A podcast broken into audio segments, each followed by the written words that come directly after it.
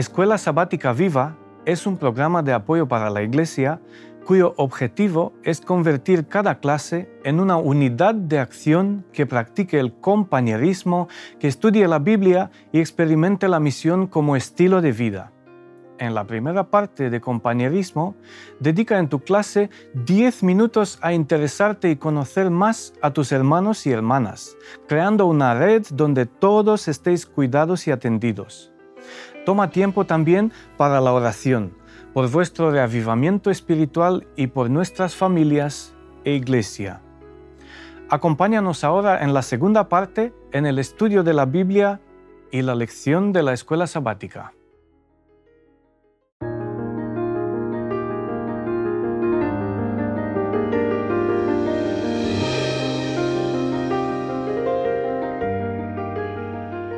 El servicio en la Iglesia del Nuevo Testamento. Qué interesante tema se nos plantea esta semana. Bueno, vamos a verlo, vamos a verlo porque tenemos muchas cosas que comentar sobre lo que es el servicio, lo que es la organización, pero eh, ¿qué os parece si empezamos nuevamente con, el texto? Eh, Mari Carmen, que tu versión nos gusta para algunas cosas, nos gusta mucho más. El texto de, de esta semana es Santiago 1, 27. Pues en Santiago 1.27, en la versión Dios habla hoy, dice, la religión pura y sin mancha delante de Dios el Padre es esta, ayudar a los huérfanos y a las viudas en sus aflicciones y no mancharse con la maldad del mundo. Religión pura. Es, curioso que, la palabra religión aparece muy pocas, muy pocas veces en la Biblia y aquí además nos habla Santiago de la religión pura y sin mácula. Huérfanos y viudas. Eh, ¿Por qué se, detendrá precisamente eh, en los huérfanos y, las viudas? Eh, ¿Vosotros sabéis por, qué aquí se hace mención expresa este, a, estos grupos? Hombre, en una sociedad patriarcal, el hecho de que de una familia faltara el marido, significaba que la mujer y los hijos se quedaban sin protección y, se quedaban a expensas de que les ayudaran otras personas. Ellos no, no tenían forma de ganarse la vida y vamos, encontramos experiencias de ese estilo desde el Antiguo Testamento. Entonces, los huérfanos y las viudas eran la, población vulnerable, eran las, personas en situación de, riesgo, de riesgo de pasar hambre, por decirlo de alguna manera. que diríamos hoy que queda así. Que se iban quedando, que se iban quedando porque no tenían forma de salir adelante. ¿Sabéis cómo percibo yo y cómo resuena así en mi corazón este versículo? Que estas categorías no se queden para atrás, cuidarlas. Cuidarlas. Entonces, eh, a mí este versículo sí que tiene que ver con la religión.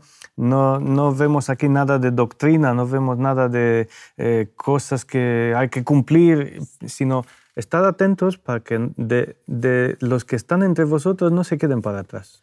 Claro, que las personas, que las personas, que nadie se quede atrás. Bueno, tengo que decir que hay una campaña, que la, la, la, la Agenda 2030, ese es su lema, que ninguna persona se quede, se quede atrás.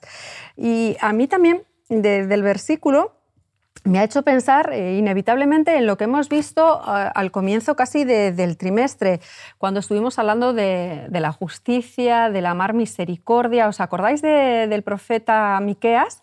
Cuando hablaba de justicia, hacer justicia, amar misericordia y humillarte ante Dios. Curiosamente, aquí en este versículo de esta semana nos vuelve a hablar de visitar los huérfanos y las viudas y guardarse de sin mancha del mundo. Si nos fijamos, la relación siempre es la misma. Vamos en relaciones horizontales y en relaciones verticales. Tanto el profeta en su momento nos dice la importancia de la justicia y del amor, que eso es hacia nuestros prójimos, pero humillándonos ante Dios. Y aquí Santiago nos vuelve a decir lo mismo. Huérfanos y viudas pero, sí, pero guardándonos de, no mancharnos. ¿no? La misma idea de la síntesis de los mandamientos, si es que los mandamientos se puede decir que es una síntesis, amar a Dios sobre todas las cosas y al prójimo como a ti mismo. Entonces ahí tenemos la, base de todo, relación horizontal eh, y relación vertical. Pero esta semana sí damos como un salto porque vemos cómo la Iglesia eh, empieza ya su, su acción a trabajar, los discípulos, los apóstoles empiezan a, ir a seguir las huellas de Jesús, las pisadas de Jesús, pero empiezan a surgir los problemas. Como siempre. Para no... que no falta. Para que no falte y que nos dé alegría. Entonces empiezan a, verse la realidad de ese momento Y es que tenemos eh, hermanos, tenemos hermanas con necesidades, pobres, personas a las, a las que atender. Bueno, Jesús ya había dicho, a los pobres siempre los tendréis entre vosotros. Entonces ya él nos había dejado claro que eso iba a estar ahí. Sin solución. Y entonces en ese momento vemos que, que en la iglesia también, en, en esa iglesia primitiva, comienzan a surgir las mismas dificultades. Tenemos un colectivo Dime, dime que te he visto que... No, simplemente que hay un cambio con relación al Antiguo Testamento. En el Antiguo Testamento hay una solidaridad de unos con otros, pero aquí se empieza hablar de un tipo de organización para la, para, para la solidaridad, para, para el trabajo, para, para la atención a las personas que puedan necesitar ayuda. Eso no se había planteado en el Antiguo Testamento en esta forma, pero los, los discípulos ya para que la Iglesia, están creando las bases de, la Iglesia, de la Iglesia que va a seguir detrás de ellos, se crea ya la organización de la atención solidaria, pero, pero de forma sí, eh, planteada y asignada a unas determinadas personas, etc. Sí, yo creo que en esos momentos, bueno, perdón, habla, no, no. luego qué loco. Solo estoy pensando que eh, habrán llegado a la conclusión de que hay una manera mejor o una manera eh, óptima de gestionar los recursos que tenían. No me atrevo a decir que tenían un montón, aunque traían todos ahí eh, juntando todo lo que tenían, pero no me atrevo a, a, decir que tenían un montón y no sabían qué hacer con lo que tenían, sino No. Resulta ya la necesidad de optimizar este uso, de que no eh, cada uno con su iniciativa y con su propuesta y uh, haga, haciendo lo, lo que mm, él piensa mejor, sino haría falta de un consejo, haría falta de eh, que más personas opinen, porque se sabe que de los debates eh, salen las mejores. Eso es. Sí, además yo veo que los discípulos incluso ya comentan, ellos tienen que dedicarse a unas, unas tareas, que es predicar el Evangelio, y ven la necesidad de que otros asuman eh, otro tipo de acciones. Me gusta de esto, sobre todo, que no se desentienden de la situación. No es que digan, nosotros no queremos eh, preocuparnos de esas eh, situaciones sociales o, o, problemas sociales que están surgiendo dentro de la comunidad. No, lo único que dicen, aquí necesitamos eh, separar tareas, distribuirnos tareas, organizar tareas. Y esto, esto, es, esto es un aspecto importante, el hecho de, de organizarnos. A veces queremos hacer todo, de todo, y no necesariamente sabemos hacerlo bien. Entonces, vemos ahí que ya los discípulos empiezan a y los apóstoles a percibir la necesidad de, de organizar la acción social de, de, la iglesia, ¿no? Y, de hecho, si no te importa, hay sí. un versículo y ¿Sí? quiero, si no te importa, leérmelo, no, no. Eh, Romanos 12, eh, el segundo versículo. Romanos 12, 2. Sí. Vale. Eh, no os conforméis a este siglo, sino transformaos por medio de la renovación de vuestro entendimiento para que comprobéis cuál sea la buena voluntad de Dios, agradable y perfecta. Pues eh, lo que yo entiendo de este versículo, y no, no, sé si estoy incluso exagerando intentando aplicarlo a esta situación, es que la manera en cual trabajamos dentro de la iglesia, ahora ya estamos dentro de la iglesia, hablando de la iglesia primitiva, ¿no? la manera en cual trabajamos no se debe parecer a la del mundo. Nosotros tenemos unos principios, unos criterios, tenemos la posibilidad de consultar a Dios cuando uh -huh. hacemos las cosas. Pero fijaos que hace falta una transformación de la mente, o si me permites decirlo de otra forma, de la mentalidad, de forma de pensar. Eh, el cristianismo era una cosa nueva para muchos de ellos, entonces sí que había que cambiar la forma de pensar. Para, para cambiar para, la forma para, de trabajar. Eso es. De atender. Sí, evidentemente había que hacer cambios importantes en todos, en todos los aspectos. Y creo un poco quizás, Bogdan, eh, que unido con esto, no sé si, si en, en, Santiago, volviendo a, Santiago, que hemos leído el versículo, pero hay otro versículo también interesante que podemos... Eh, el 22. Sí, ¿verdad? Eh, Santiago 1, 22. Eh, dice así, pero sed hacedores de la palabra y no solamente... perdón, pero sed hacedores de la palabra y no tan solamente oidores, engañándoos a vosotros mismos. Sed hacedores de la palabra y no tan solamente oidores. ¿eh? Pues yo diría que levante la mano a quien no se le aplica este versículo. ¿A quién no se le aplica? a quien no se le aplica. A mí me viene a la mente una historia que no necesariamente corrobora lo que estamos hablando del, del servicio de la Iglesia, pero sí lo de oír. Había, hay una, en un relato antiguo, en un libro que se publicó hace mucho tiempo, eh, cuenta la historia de una familia que adoptó una niña y la llevó a la iglesia el primer, primer día bueno, no sabían cómo la niña iba a reaccionar. La niña se sentó en el primer banco, se quedó quieta, una niña de unos 8 o 9 años, muy atenta, escuchándolo todo, muy formal. Y, dijeron, mira qué bien, le ha gustado, qué bien, la niña que no tiene, tiene una costumbre de venir a la iglesia. Y volvieron a casa. Y cuando llegó la semana siguiente, en el día de reposo, sea sábado o domingo, la historia no menciona, pues dijeron, venga, vamos a la iglesia. Y la niña dijo, no. Y como, como que no. no si, ¿Para qué vamos a ir a la iglesia si todavía no hemos hecho lo que nos dijeron el otro día? Bueno, pues... La terrible inocencia de los niños. Pues a veces nosotros somos oidores. Tenemos una práctica de ser oidores impresionante. Pero poco hacedores. Mirad, vamos a avanzar un poquito porque aquí vemos cómo empieza la Iglesia a, coordinarse, a organizarse, ver la necesidad de dar una atención a, ese colectivo, pero me gustaría que nos fuésemos a tiempos de la hermana White. Eh, interesante. Nosotros tenemos eh, el hábito, no voy a decir, la costumbre de usar a la hermana White porque tiene textos realmente en todo lo que tiene que ver con la acción social, tiene textos que resultan eh, bueno, reveladores. Y, sí, casi, permíteme el término, revolucionarios, ¿vale? lo digo en un buen sentido. Y la verdad es que ella habla mucho de la acción social de la Iglesia, cómo tiene que ser esa acción social. Y aunque tendríamos para sacar hojas y hojas eh, eh, en los que habla de una forma u otra de, ella, voy a centrarme aquí en una, una cita de la hermana White que, del Ministerio de la Bondad en la página 101. Es cortita, ¿eh? Dice, pero viene a poco sobre la idea ya que, vemos en la iglesia primitiva. Al trabajar, idead y haced planes. Se presentarán nuevos métodos continuamente a vuestra mente y se aumentarán las facultades de vuestro intelecto por el uso de esos nuevos métodos. ¿eh? Pero la hermana White vuelve a incidir en la necesidad de al trabajar, idead y haced planes. Si esto lo llevamos a, a nuestro trabajo, a la, acción social. ¿Qué os viene así a la mente? ¿Qué, A mí lo primero que me viene a la mente es que si nosotros conocemos la historia, el proceso de la historia del trabajo social, de la percepción del acompañamiento social, de los colectivos que puedan ser susceptibles de ello, en esa época había beneficencia pura y dura, es decir, los ricos echaban una, una limosnita para ayudar a los pobres.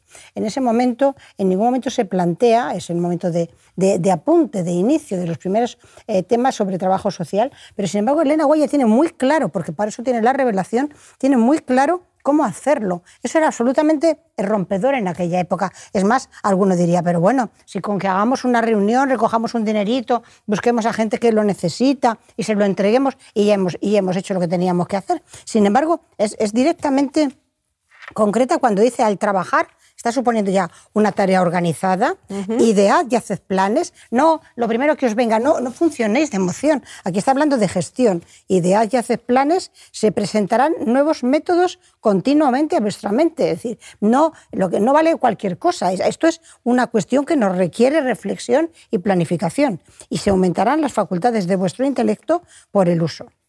Sí, además, eh, eh, un poquito en, otras páginas, eh, ella vuelve a decir, Dios no bendecirá a los que procedan sin pedir consejo a sus hermanos. Es decir, la, hermana White ve la necesidad de que cuando organizamos, planificamos, compartamos, decidamos entre todos, no por iniciativa mía, porque a mí esto me parece bueno, entonces lo llevo adelante. No, no, la hermana White está diciendo, no, reflexión, planificación, coordinación, eso es lo que hace falta, ¿no? Yo creo que eh, el valor de la planificación es que te, guardas ese tiempo de pararte y pensar en opciones, en recursos. Eh, te reduces el, el riesgo de fracasar, porque un fracaso no es lo mismo empezar una obra que volver a empezarlo después de un fracaso. No sé si me explico. Sí, sí. Entonces, eh, ¿por qué no hacer las cosas bien a la primera? ¿Por qué no consultar con personas que eh, tienen experiencia en los ámbitos donde queremos involucrarnos? ¿no?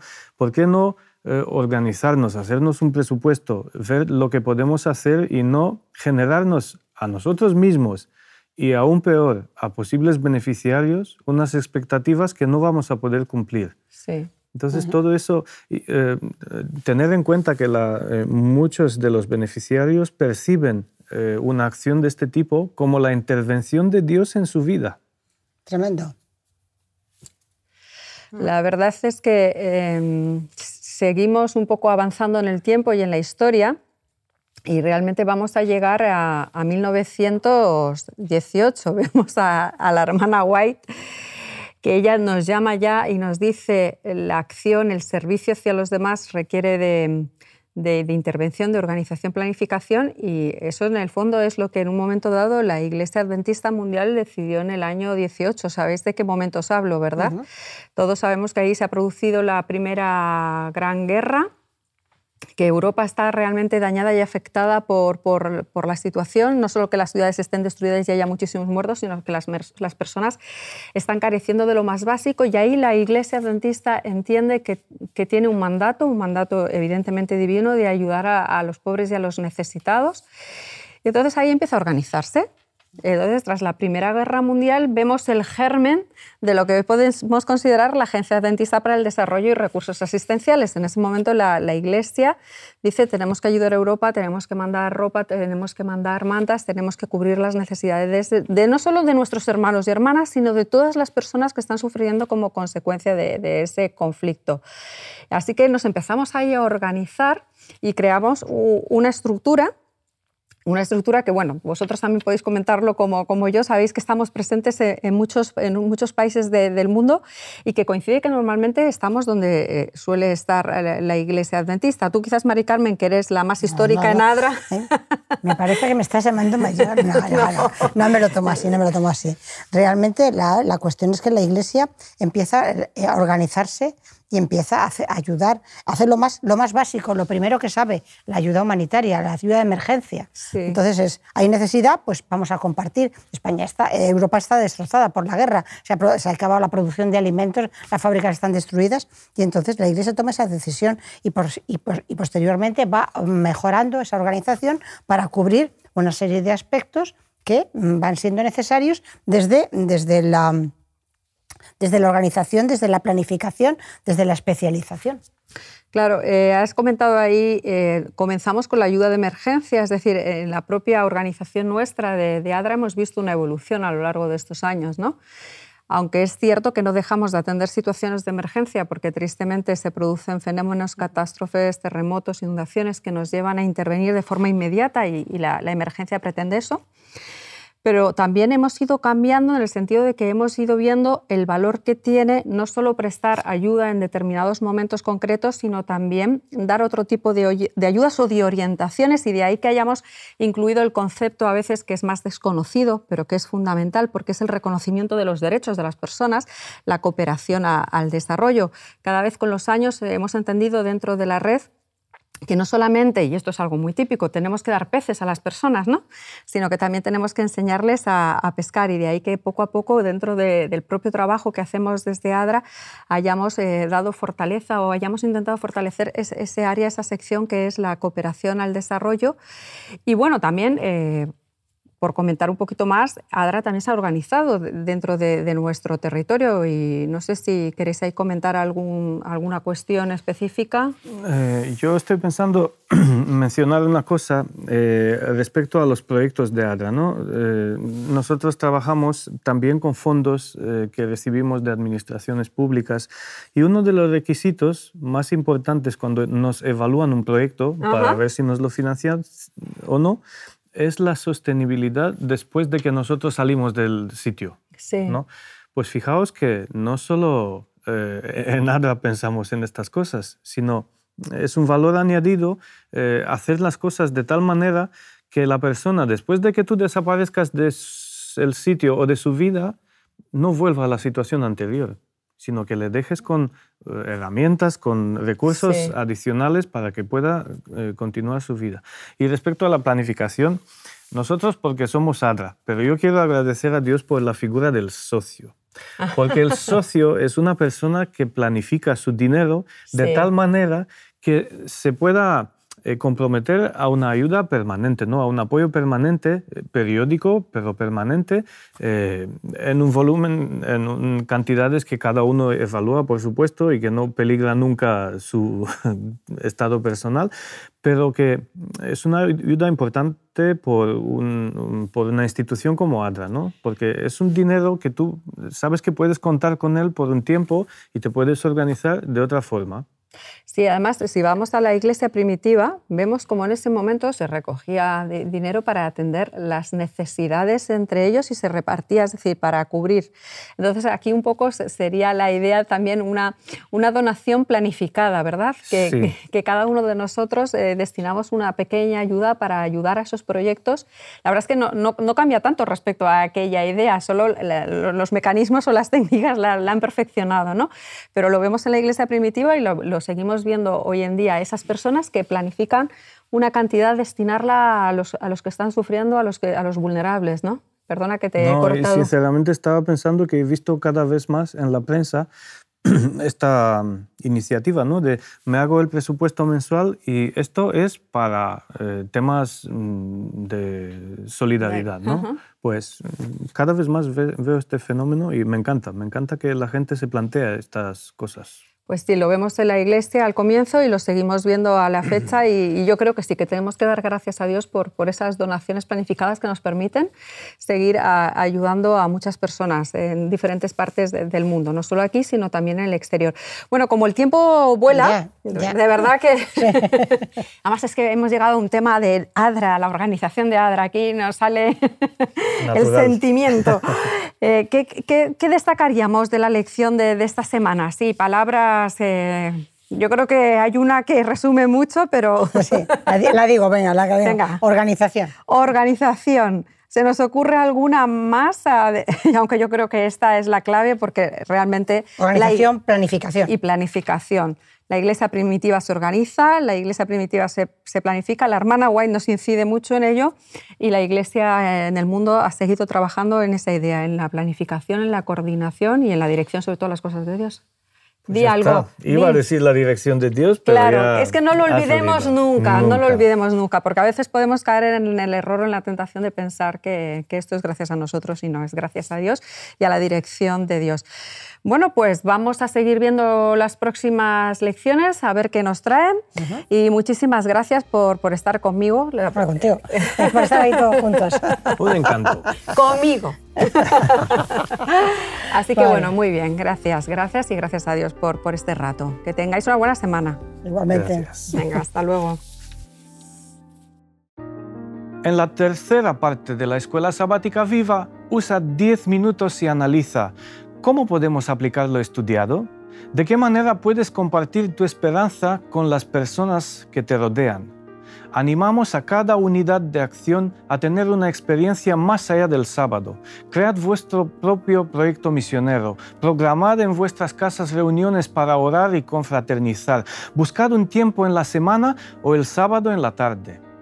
Gracias por acompañarnos hasta aquí y querer que tu escuela sabática sea un proyecto lleno de vida. Nos vemos la semana que viene.